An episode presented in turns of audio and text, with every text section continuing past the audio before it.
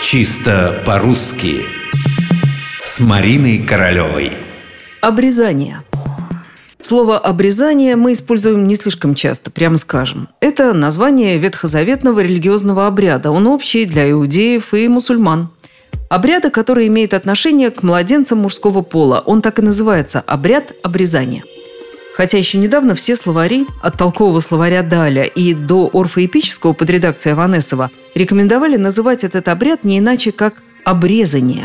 При этом, если припомнить, никто из моих знакомых и незнакомых никогда, подчеркиваю, никогда не говорил обрезание. И если же я произносила так в чьем-то присутствии, это вызывало недоумение. Приходилось всякий раз робко объяснять, что словари так рекомендуют, что если вы режете лист бумаги, то это обрезание, действие по глаголу. А вот если это религиозный обряд, то обрезание. Но даже если бы я принесла еще десяток словарей, это никак не изменило бы ситуацию, поскольку обрезание звучит очень непривычно. Другое дело обрезание. Не знаю, так ли думали составители словаря ударений Агеенко и Зарвы, или были у них на то другие причины, но они все-таки остановились на обрезании, причем во всех значениях. И вот это действительно отражает реальное положение дел с ударением в этом слове. Так что обрезание –